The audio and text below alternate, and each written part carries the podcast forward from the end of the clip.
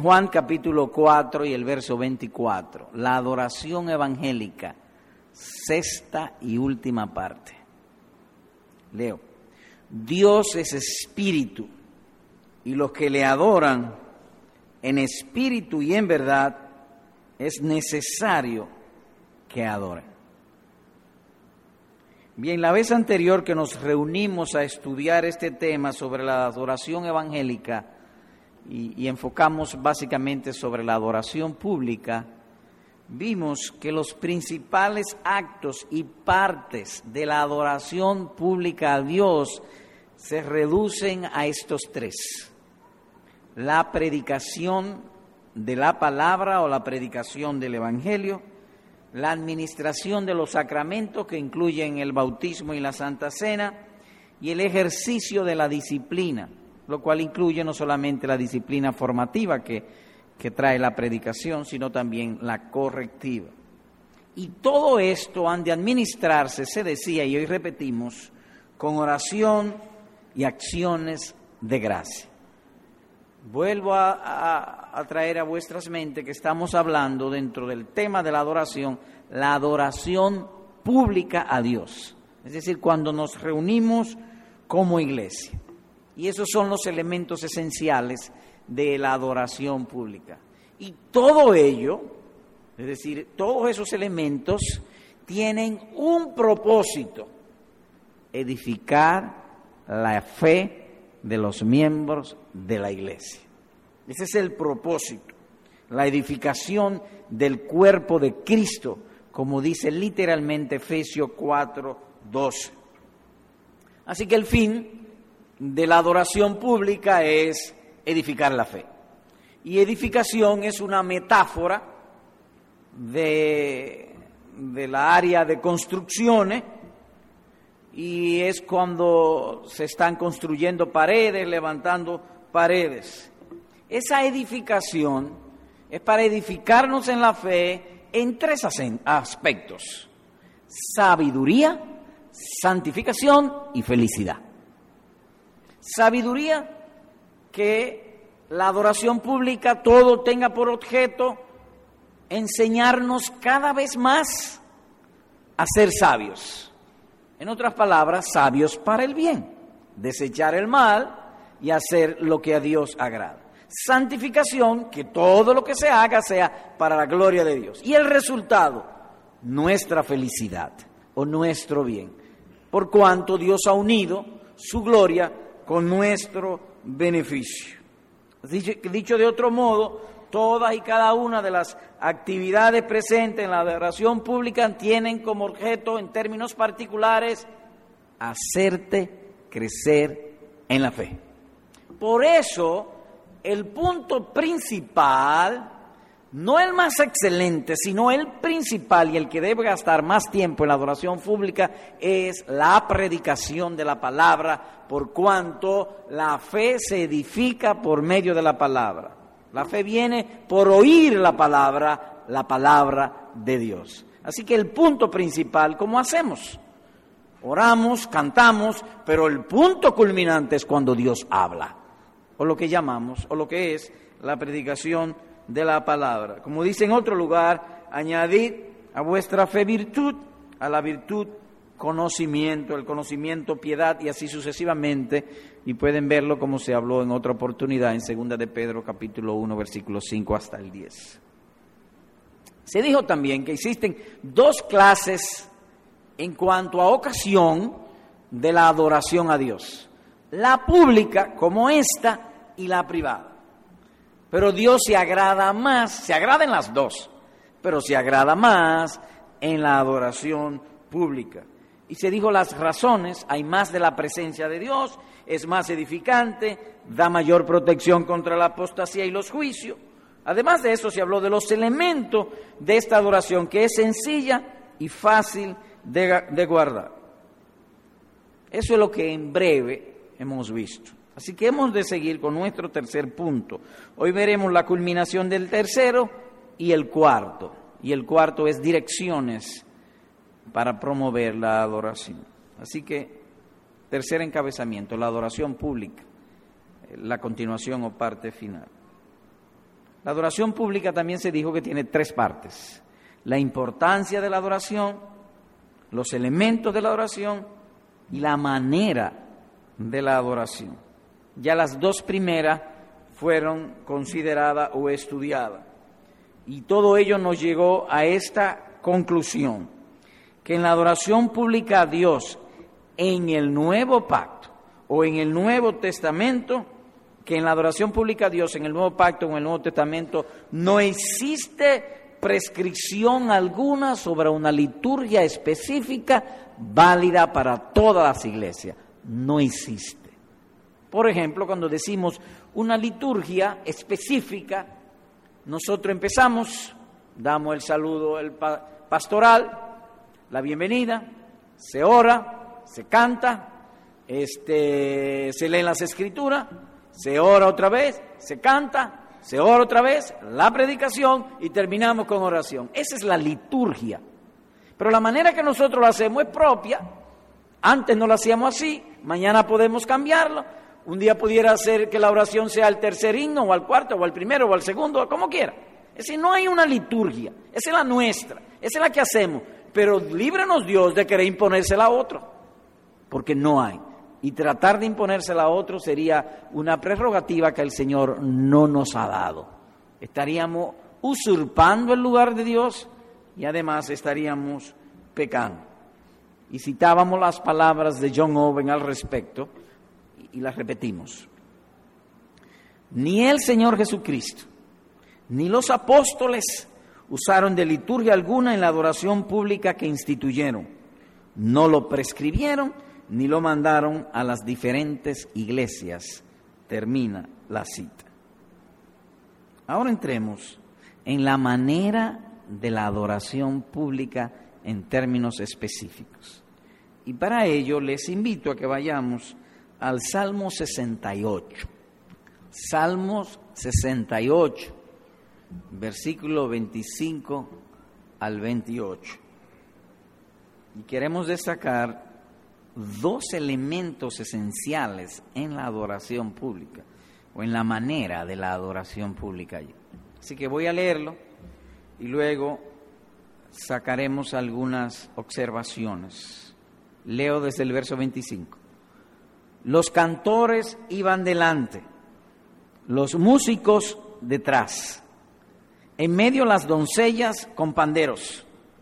Bendecid a Dios en las congregaciones al Señor, vosotros de la estirpe de Israel.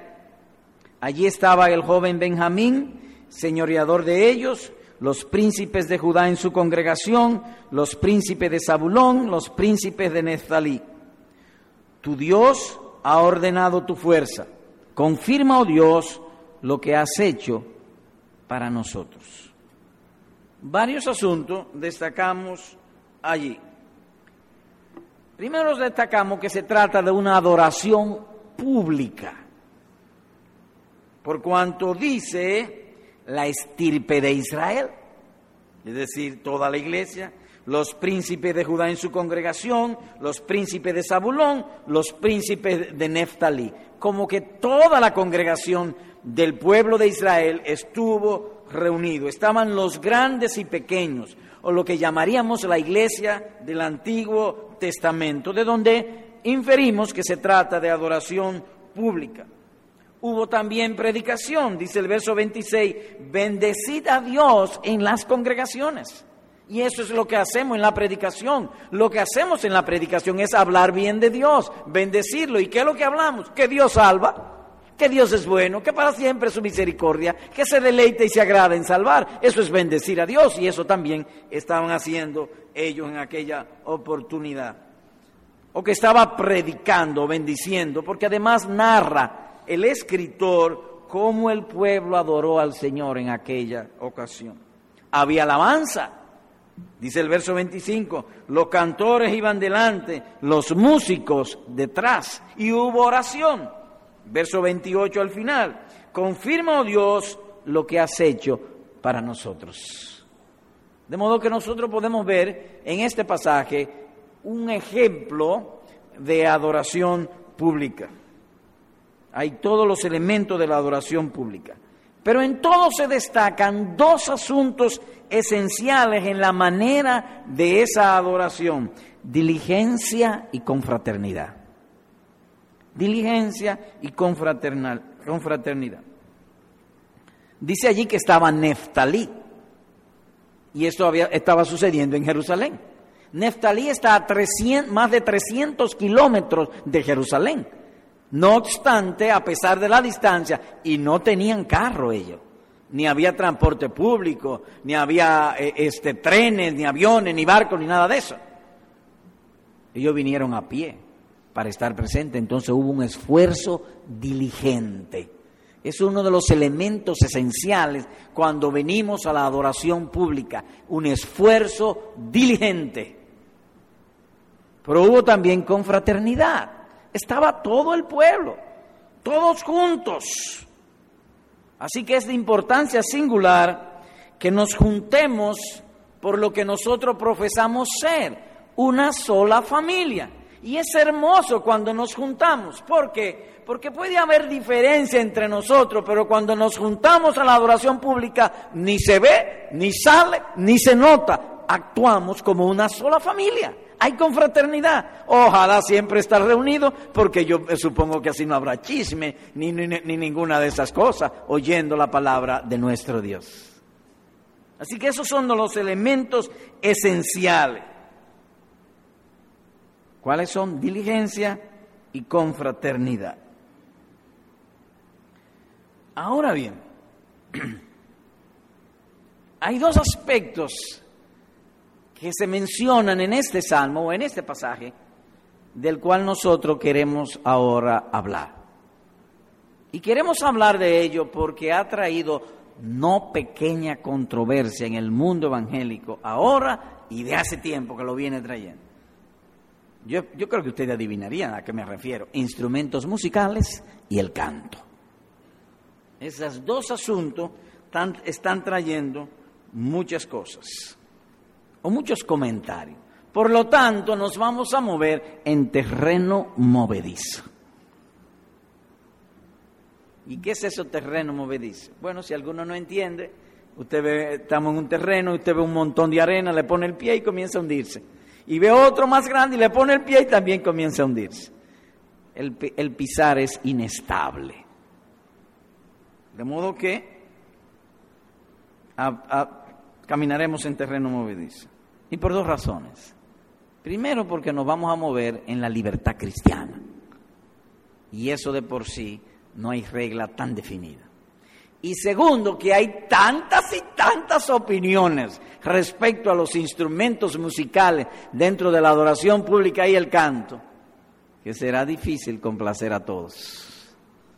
Así que esos dos aspectos, cuando decimos terreno movedizo, a eso nos referimos. Pero sea un caso o en otro, procuraremos seguir la línea trazada por el apóstol Pedro. Y él dijo estas palabras.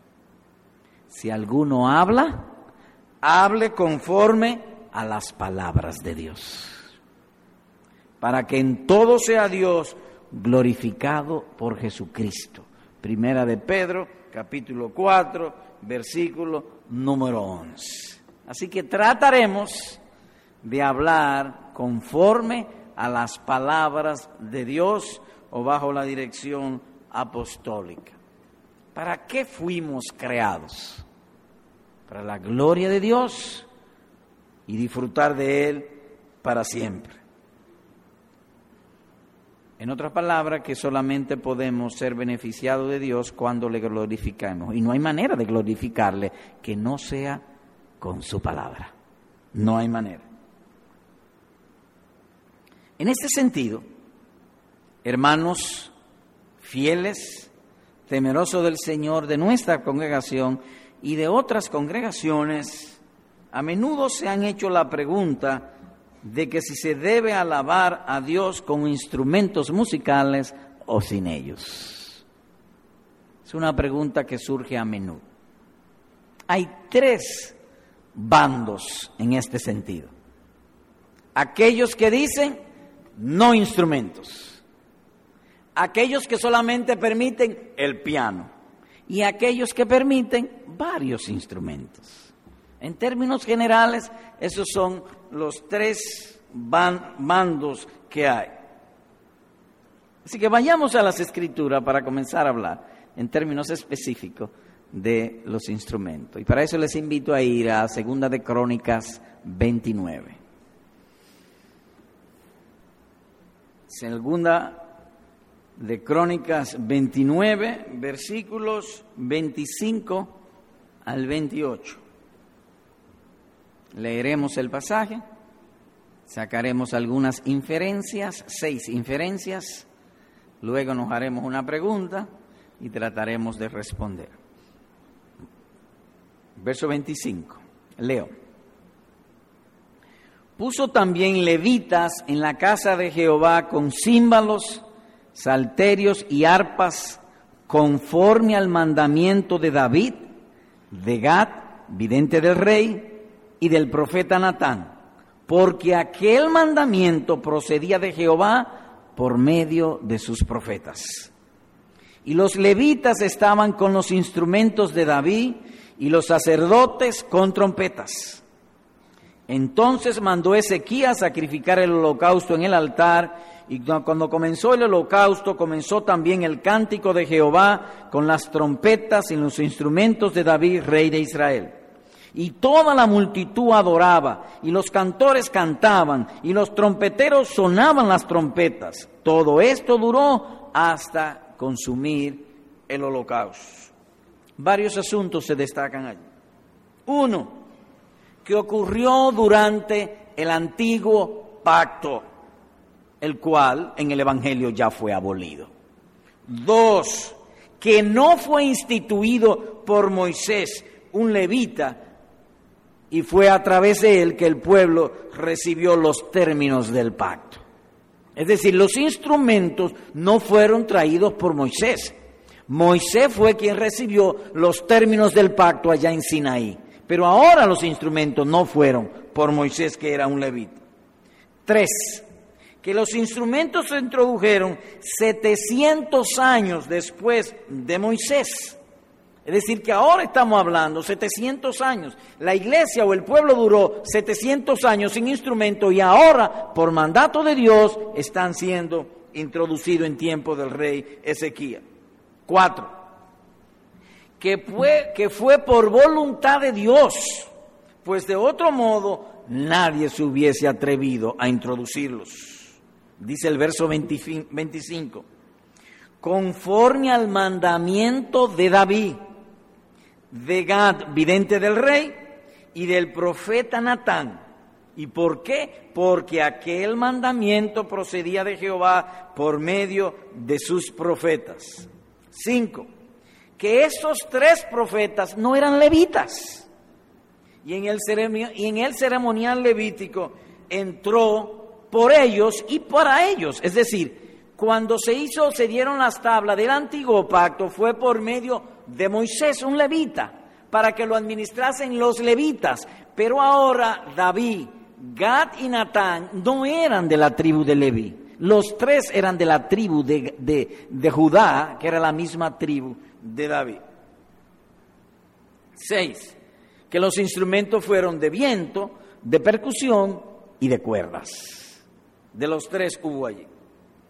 Pregunta, ¿Fueron esos instrumentos musicales abolidos con el nuevo pacto o con la introducción del Evangelio? Es decir, ya no se deben usar en el Nuevo Testamento. Entendemos que no fueron abolidos.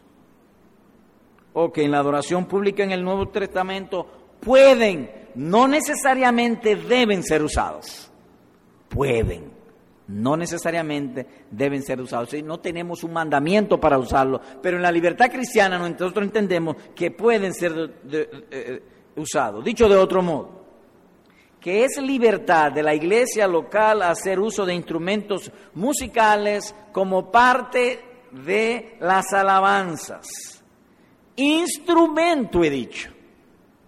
No hablamos hoy con la persona que dirige los signos, pero nos agradó mucho que cantó a capela, indicando No, no nos pusimos de acuerdo ni hemos conversado de eso. Él lo hizo de motus propio y me alegró mucho hacerlo porque va parte del sermón. Sin instrumento se adoró para decir y enfatizar, aún providencialmente, que son instrumentos, como la bocina, como la amplificación, como la electrónica. Son instrumentos, no son parte de la adoración. Se adora a Dios con el corazón, no con instrumentos. Simple y sencillamente. Ahora permítame traer tres argumentos que den sostén a la respuesta que hemos dado. Primero, que en la adoración en el cielo serán empleados instrumentos. El estado perfecto. En el antiguo pacto se alababa, ahora se alababa. ¿Por qué? Porque en el cielo hemos de seguir alabando. Es un preludio de cuando estemos allá. Dice la escritura.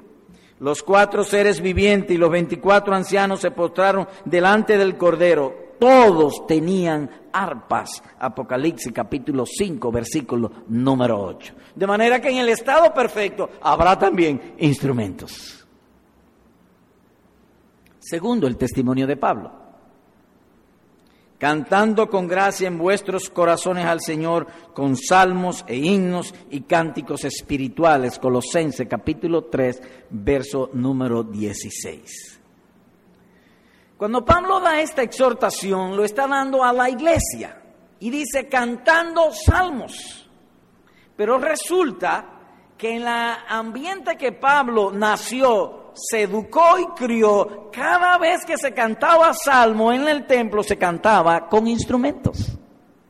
De modo que cuando él dice cantando salmos, él no da la precaución diciendo, pero sin instrumentos, sino que él dice cantando salmos y en su mente se cantaban salmos con instrumento en su, en su contexto. Es como si yo dijese, por ejemplo, mira, yo vivo en la calle tal, tú coges el concho de la M y después el concho de la K. Tú me entiendes perfectamente lo que estoy diciendo. Si tú sabes lo que hay que hacer, quizá a un chileno yo le diga esto, o a Guillermo cuando llegó aquí yo le diga eso y no va a entender, pero nosotros sí lo entendemos. De manera que cuando él dice cantando salmo y no va observación ni precaución, ellos bien podían cantarlo con instrumentos porque eso estaba en la mente de él. Tercero, se adora con el corazón, no con instrumento. Y repetimos, si los instrumentos están prohibidos, también la amplificación electrónica. Y quizás hasta los aire acondicionados. Y no lleguemos al, al, al, extremo de los Amish que dice que hasta la electricidad está prohibida. Ellos adoran sin electricidad porque eso dicen que eso es del mundo. La electricidad la inventó Dios o la creó Dios. Más aún, uno de los salmos, Pablo dice, cantando salmos en la iglesia. Y uno de los salmos dice, alabadle con salterio y arpa. Uno de los salmos. Y somos mandados a cantar de los salmos. Por lo tanto, no han de ser considerados como parte del ceremonial levítico que ya fue abolido con la introducción del Evangelio. Más, más aún, en aquello de la libertad cristiana cabe la sentencia apostólica. Bienaventurado el que no se condena a sí mismo en lo que aprueba. Romanos capítulo 14, versículo 22. No he oído todavía, ni históricamente, ni en este tiempo, prohibiendo las bocinas, los micrófonos, los amplificadores, nadie lo ha, prohibido.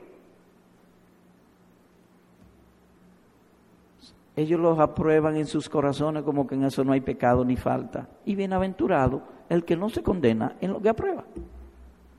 Y lo mismo aplica en la libertad cristiana con los instrumentos. Así que esto nos conduce a decir que el uso de instrumentos en la oración pública del Nuevo Testamento no es un deber ni obligación, sino que es simplemente legítimo y por tanto requiere discreción cristiana para su uso. En términos, en lenguaje bíblico, todas las cosas me son lícitas, pero no todas conviene, dice primero a los Corintios capítulo 6, verso número 3.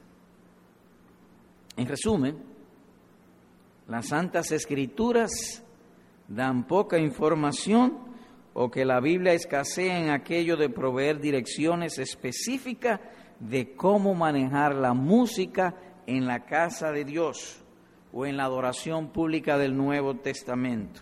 Es claro que la adoración pública es corporativa, es decir, todo el cuerpo adorando como siempre hemos hecho y como esperamos seguir haciendo. No hemos dicho que se carece de luz en ese sentido, sino que lo interpretamos como lo interpreta nuestra Confesión de Fe de Londres, como una puerta abierta para la libertad cristiana en el Nuevo Testamento. Es un instrumento, repetimos, se adora a Dios con el corazón. Dios busca que le adoren en espíritu y en verdad. Que haya instrumento que no haya instrumento, eso es irrelevante. Eh, mi hija Olga María en los Estados Unidos asiste a una iglesia y de tiempo en tiempo la alabanza no usa instrumento. A, ¿Cómo se dice? A, capela. Es decir, sin, sin el piano, sin, sin ninguno de los instrumentos. El día entero a capela. Para enfatizar que son simplemente instrumentos, no son parte de la adoración. Pero si alguna iglesia quiere usarlo, pues que lo use. Pero mire, predicadores, yo, en los instrumentos hay uno que me da trabajo. ¿cuál es? La batería. De eso hablaremos después. Bien, habiendo hablado de los instrumentos, ahora hablemos de lo otro, cánticos espirituales. Porque dice allí cantando salmos y cánticos espirituales. Entonces surge de inmediato la pregunta, ¿qué es un canto espiritual. Pienso que si vamos al Salmo 51 podremos inferir de allí lo que es un cántico espiritual. Así que por favor vayamos al Salmo 51. Voy a leer en el Salmo 51 y voy a leer lo que se conoce como la inscripción del Salmo.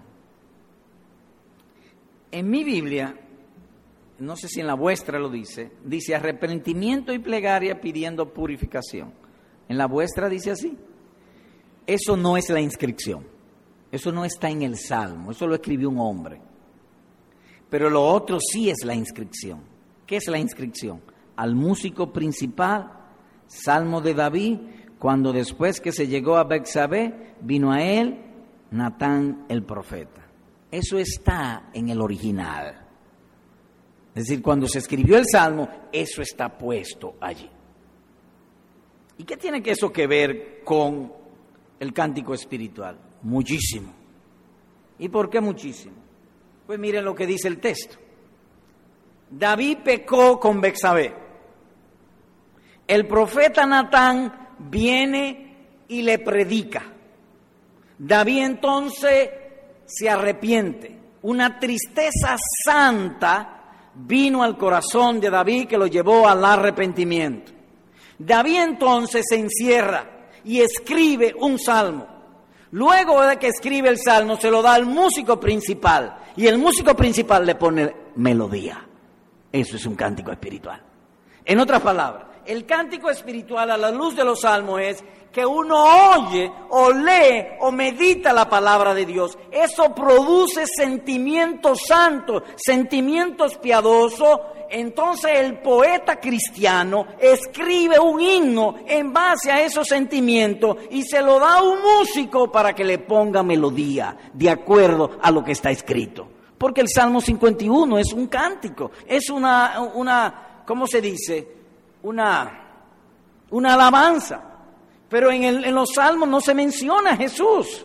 Y nosotros estamos mandados a escribir cánticos espirituales. Es decir, cánticos espirituales no es otra cosa que tomar un texto, tomar un pasaje, un tema escritural, bajo oración, bajo meditación. Eso despierta o produce en nosotros sentimiento santo. El poeta cristiano lo escribe y busca un músico para que en base a esa letra le ponga melodía. Eso es lo que llamaríamos un cántico espiritual. Nótese entonces que la melodía es atada al sentimiento espiritual. El sentimiento espiritual es atado a la palabra de Dios. Y el cántico entonces, por venir de la palabra de Dios, es espiritual. Esa es la, manera. Quisiera contrastar con lo que algunos hacen. Hay uno de nuestros signos, para citar un caso opuesto a eso, creo que es el himno 230 del día de reposo, que toma la oda de la alegría de Beethoven de la novena sinfonía de Beethoven y le pone en letra, pero eso no es el método bíblico. Porque cuando Beethoven escribió eso, quizá ni estaba pensando en, en Dios. Entonces están poniendo la letra por debajo de la melodía, la melodía dirige. En el cántico espiritual es lo contrario. El ideal, pues, no estoy diciendo que sea malo cantarlo, he dicho, el ideal es, o el cántico espiritual es, que venga de la influencia del Espíritu. Y la influencia del Espíritu no puede venir sino por su bendita palabra. Lo que iban caminos de Maús, su corazón ardía. Si uno de ellos fuese profeta, quizás se pone a escribir un himno. O usted, si usted es profeta y viene la predicación o la lectura de la palabra y el corazón se enciende, ya sea con gozo, con tristeza, con lo que sea, entonces el, el poeta cristiano escribe. A menudo usted va a encontrar eso en los salmos. Salmo de David al músico principal. Es decir, que el músico le ponía la melodía para ser cantada. Y esa melodía era de acuerdo a sentimientos espirituales. Por ejemplo, hay uno de nuestros signos que dice más o menos, y yo no soy cantante, eh, así que toleradme, pero voy a tratar. Cuando viene la luz, creo que dice el himno, ¿dónde está Oscar?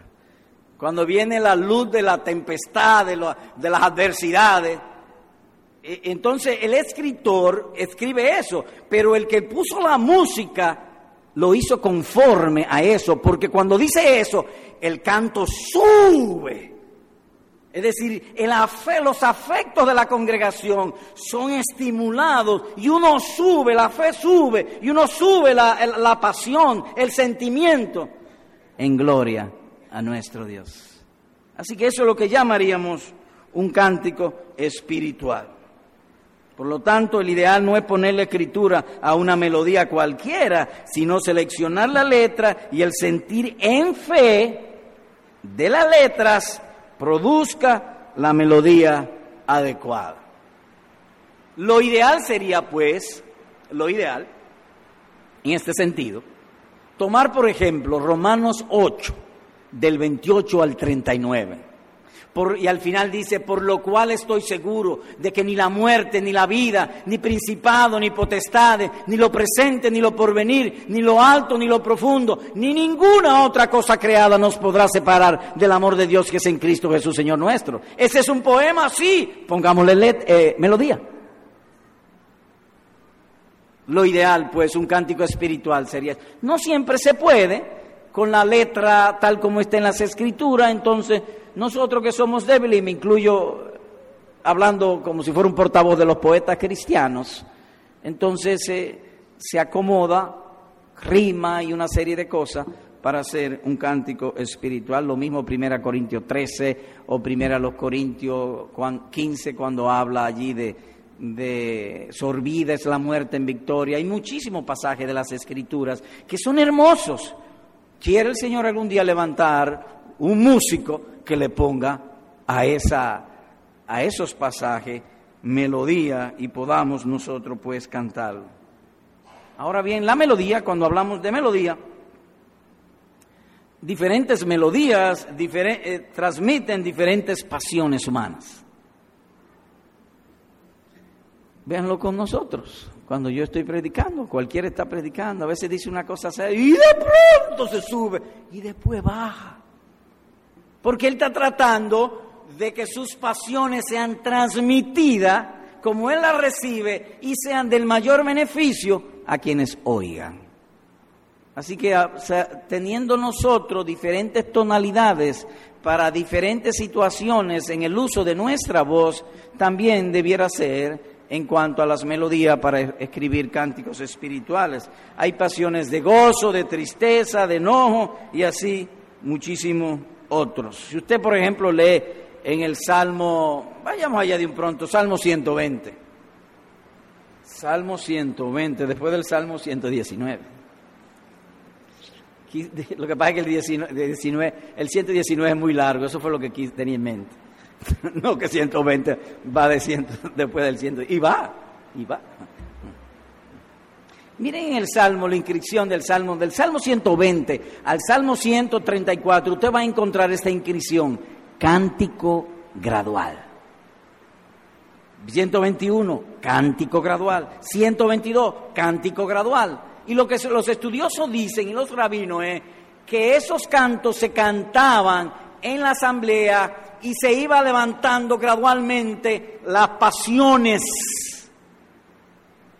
de la asamblea o de los levitas para transmitir el gozo del Señor a toda la congregación.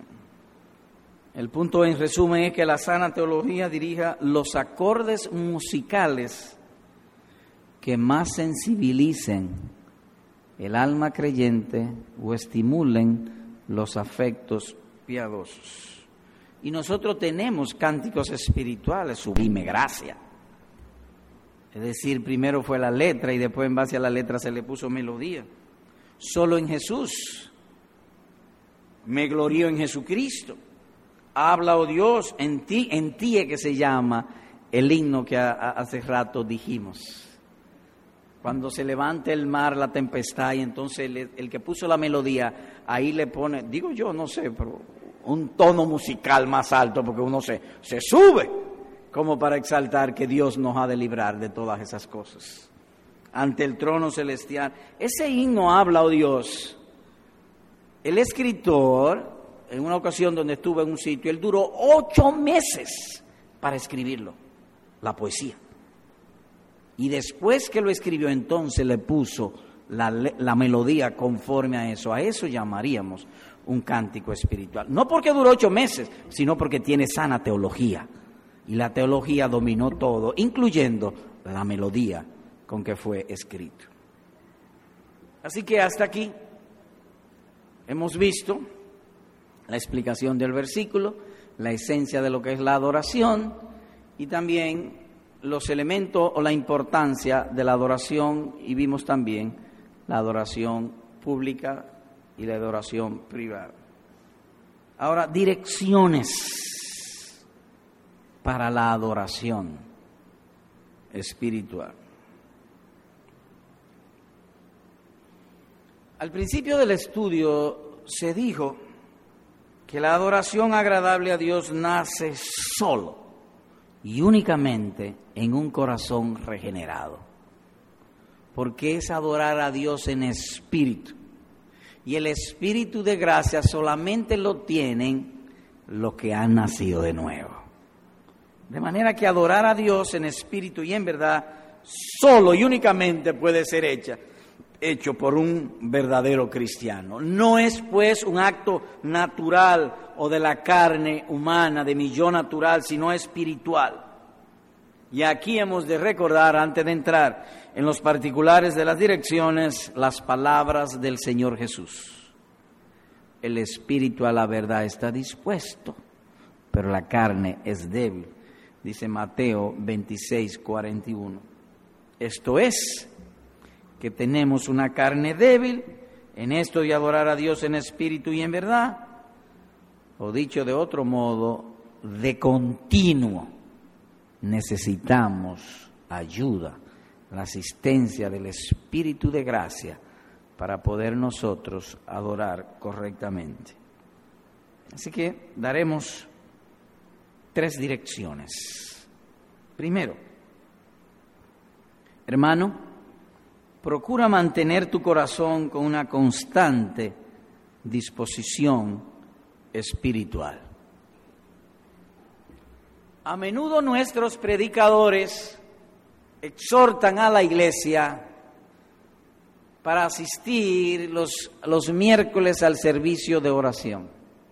El mejor de los casos, la asistencia llega a algo más de la mitad de la membresía.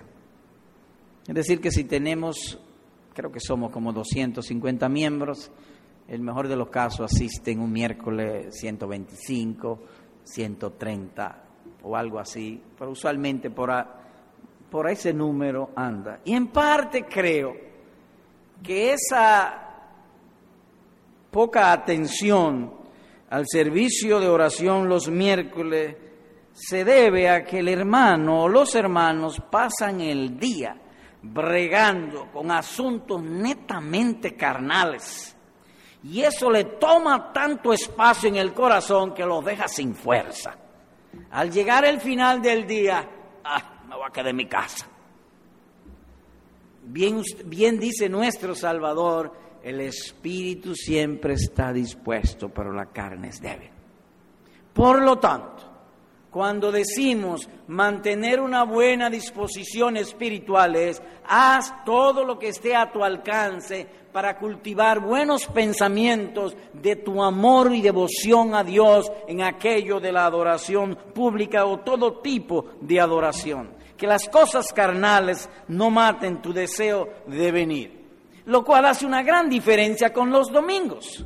Porque los domingos tan pronto nos levantamos, es más, antes de levantarnos, desde el sábado ya nuestra mente está con el deseo de congregarnos a adorar a Dios. De manera que tan pronto nos levantamos, ese es el deseo que eh, llena el corazón y no es fácil venir a la iglesia. No así los miércoles. Por lo tanto, si queremos vencer eso, eso no puede ser vencido sin esfuerzo, sin oración, sin ayuda. Dicho de otro modo, que un empleo muy carnal suele devorar o debilitar la buena disposición espiritual. Y eso dificultaría mucho mantener un espíritu de adoración a nuestro Dios. El alma se incapacita para pensar en asuntos celestiales. Estamos orando y a veces hasta se duermen. Oye, como dice la Escritura, andad en el Espíritu y no satisfagáis los deseos de la carne. Gálatas capítulo 5, versículo número 16. ¿Qué dice? Andemos en el Espíritu y no demos satisfacción a los deseos de la carne. En otras palabras, para andar en el Espíritu hay que mantener todas las puertas cerradas para que no entre en la influencia de la carne. Estoy hablando en términos figurados. De otro modo, si entra ese viento carnal, ahoga, debilita lo espiritual y uno se apaga, le quita el deseo de venir a adorar a nuestro Dios. Para evitar la fiebre porcina hay que mantenerse alejado de los que están contagiados. Es la idea. Aplicado al sentido espiritual. Así que cuídate de los deseos mundanos. Los deseos mundanos, tal como la idolatría, suelen ser opresivos. Los deseos mundanos son estresantes, producen tensión, cargan el corazón. Ay, estoy desbaratado, estoy cansado. Los deseos mundanos suelen producir todo eso. Dice la escritura, Efraín es vejado, quebrantado en juicio cómo es vejado, es tumbado, es turbado, su juicio piadoso ha sido quebrantado, ha sido debilitado. Preguntémosles al profeta por qué. Y oiga lo que él agrega, porque quiso andar en pos de vanidades. En otras palabras, cuando el alma anda tras los deseos terrenales, el juicio espiritual se quiebra, se debilita. Estamos aquí en la iglesia y la mente anda vagando por los confines de la tierra. Y cuando vamos a la devoción personal diaria, privada, lo que hacemos es ojear la Biblia. Está indispuesto el corazón. Y nuestro Salvador lo dice de este modo. Los afanes de este siglo y el engaño del dinero y las codicias de otras cosas entran y ahogan la palabra y se hace infructuosa. O sea, 5.11, Mateo 4, 19. La palabra nos dice, adora a Dios en espíritu y en verdad. Estamos dispuestos. Estamos dispuestos, muy dispuestos. Ajá, ¿y cuándo se reúne la iglesia? Los domingos y los miércoles. Bien, ahí estaré. Pero los afanes de este siglo dice, ahogan. Esa palabra que tú oíste del mandato de Cristo, las codicias, el dinero y los afanes de este mundo, la ahogan, la matan, la debilitan.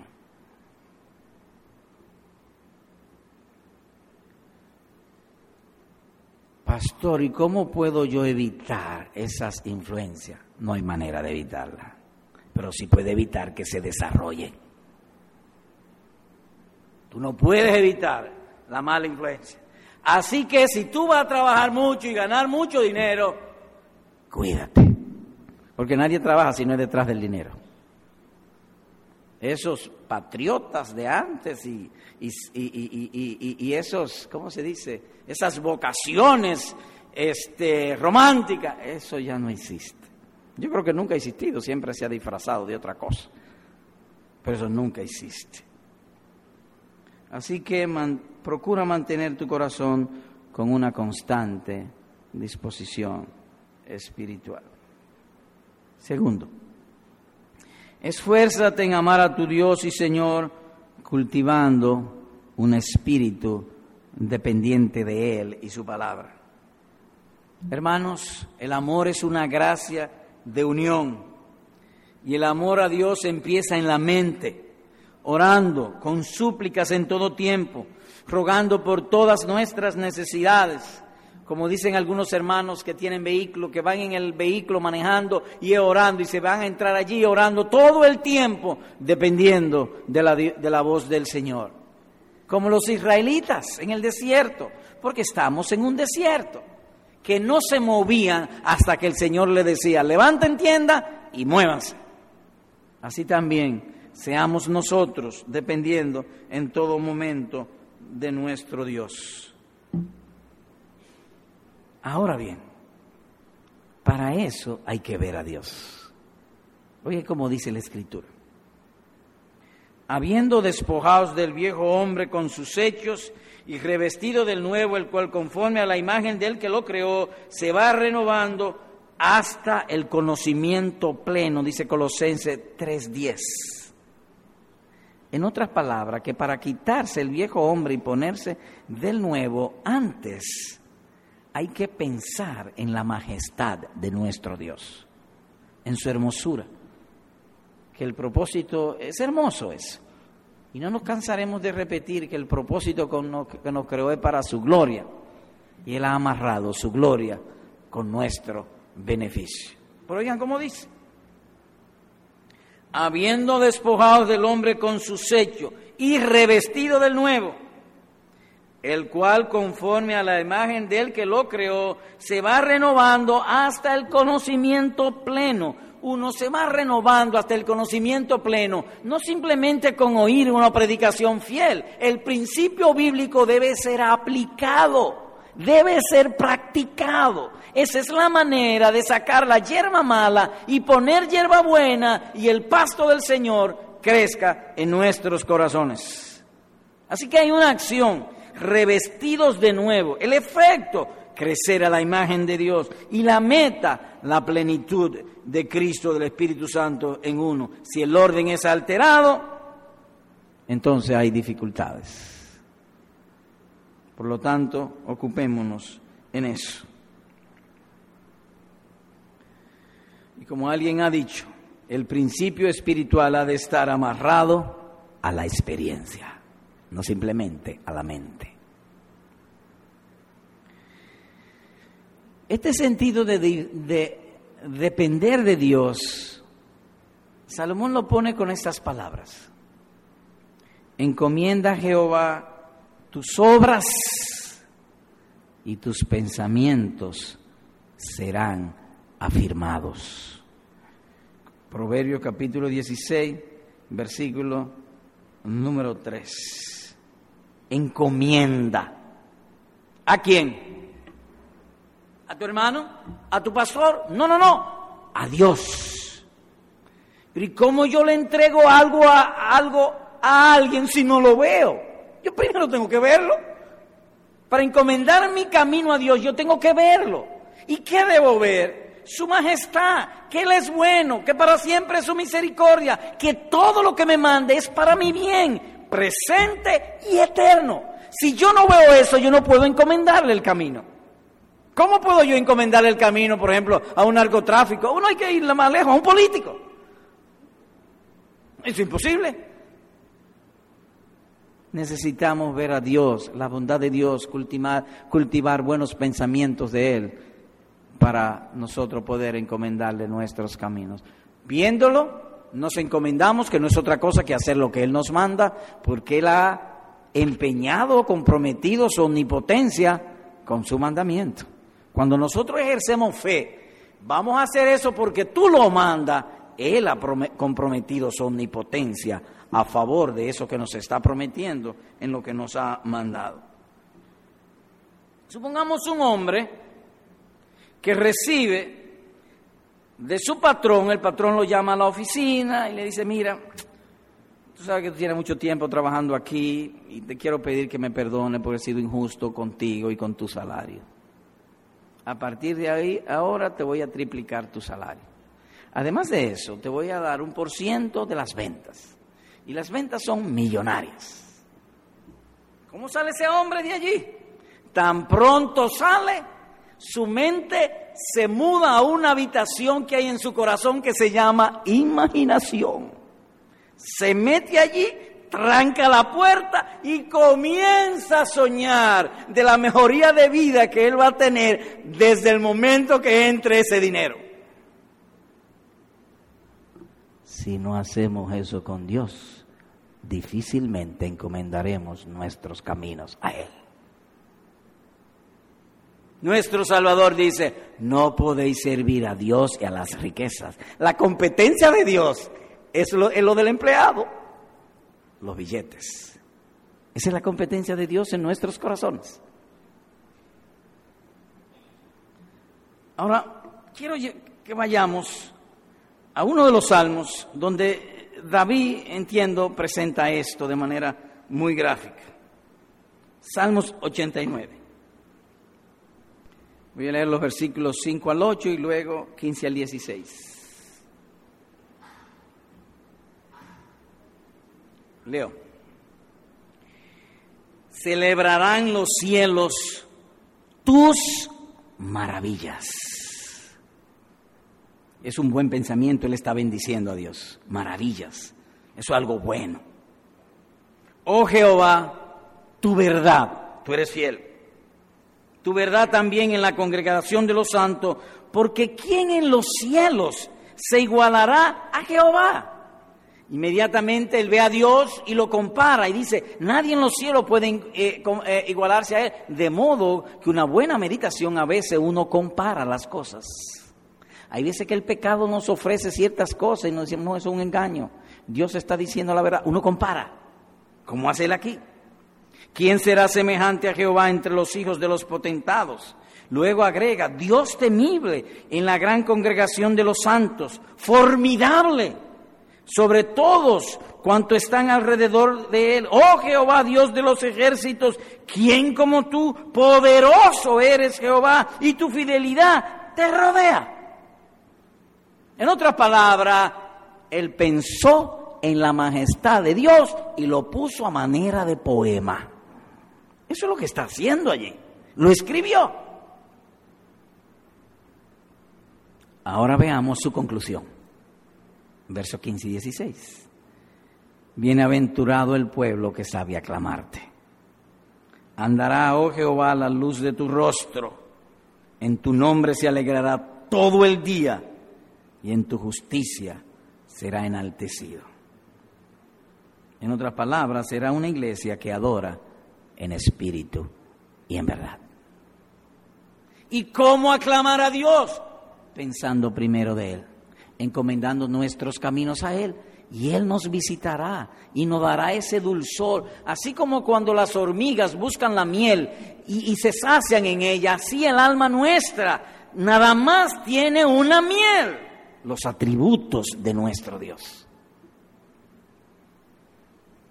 Tercero, En tu adoración privada procura ablandar tu corazón a su palabra. Alguien dice, bueno, eso sí me gustó a mí, porque yo siempre estoy pidiendo a Dios que ablande mi corazón a su temor, y ahora usted me dice, me está exhortando a que yo ablande mi corazón a la palabra de Dios. ¿Cómo se ablande el corazón a la palabra de Dios? Espero que lo que voy a decir ahora sea parte de vuestra experiencia. Creo que sí. En ocasiones sentimos como si Dios nos llamase a adorarle. Yo no sé si usted a veces ha pasado, tengo una situación y usted siente que Dios te está diciendo, enciérrate y órame. A veces sucede eso. Usted siente deseo de, de hacer algo que Dios manda. Con fuerza notamos su invitación en nuestro corazón y, agregado a que si lo hacemos nos irá bien, que tendremos éxito. Eso sería ablandar el corazón a la palabra de Dios o estimular ese buen deseo. Y lo vemos en la vida de David. Dice él en el Salmo 27, mi corazón ha dicho de ti, buscad mi rostro. Y él agrega, tu rostro buscaré, oh Jehová.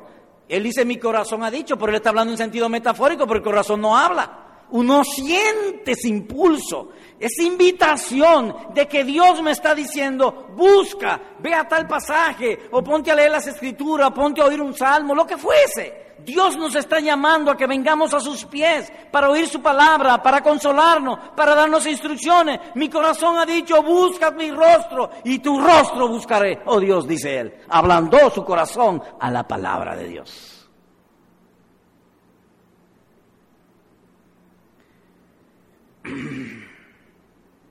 Luego David trae una proposición a todos los creyentes y dice, hubiera yo desmayado si no creyese que veré la bondad de Jehová en la tierra de los vivientes.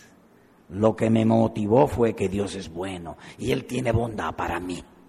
Así que yo le propongo a todos, Dios es bueno. Él hace una proposición. Y luego el mismo David da un estímulo a confiarle y esperar con paciencia. Él le dice a su alma, aguarda Jehová esfuérzate y aliéntese tu corazón, sí, espera a Jehová. Salmo 27, versículo 8, 13 y 14. Ahora noten que eso requiere un esfuerzo. Vuelvo a leer. Mi corazón ha dicho, buscad mi rostro. Tu rostro buscaré. Es decir, ya el corazón se lo dijo, pero él vuelve y le dice al corazón, sí, eso haré en otro, más adelante, esfuércete y aliénse su corazón. Sí, esperaré en Dios. En otras palabras, él lo pone en forma de poema, pero experimentalmente es que se necesita esfuerzo. Así que hermano, en tu adoración privada, procura ablandar tu corazón a su palabra. Y recordemos lo que se decía en otra oportunidad, hay veces que ese ablandamiento es amargo hay cosas que tenemos que hacer que nos humillan, pero al final es deleitoso. Hay bondad de parte de Dios. Así que concluimos, Dios es espíritu y los que le adoran en espíritu y en verdad es necesario que adoren. Quiera nuestro Dios bendecir su palabra en nuestros corazones y seamos nosotros de eso que del pueblo que sabe aclamarle y que andará bajo la luz de su rostro. Amén.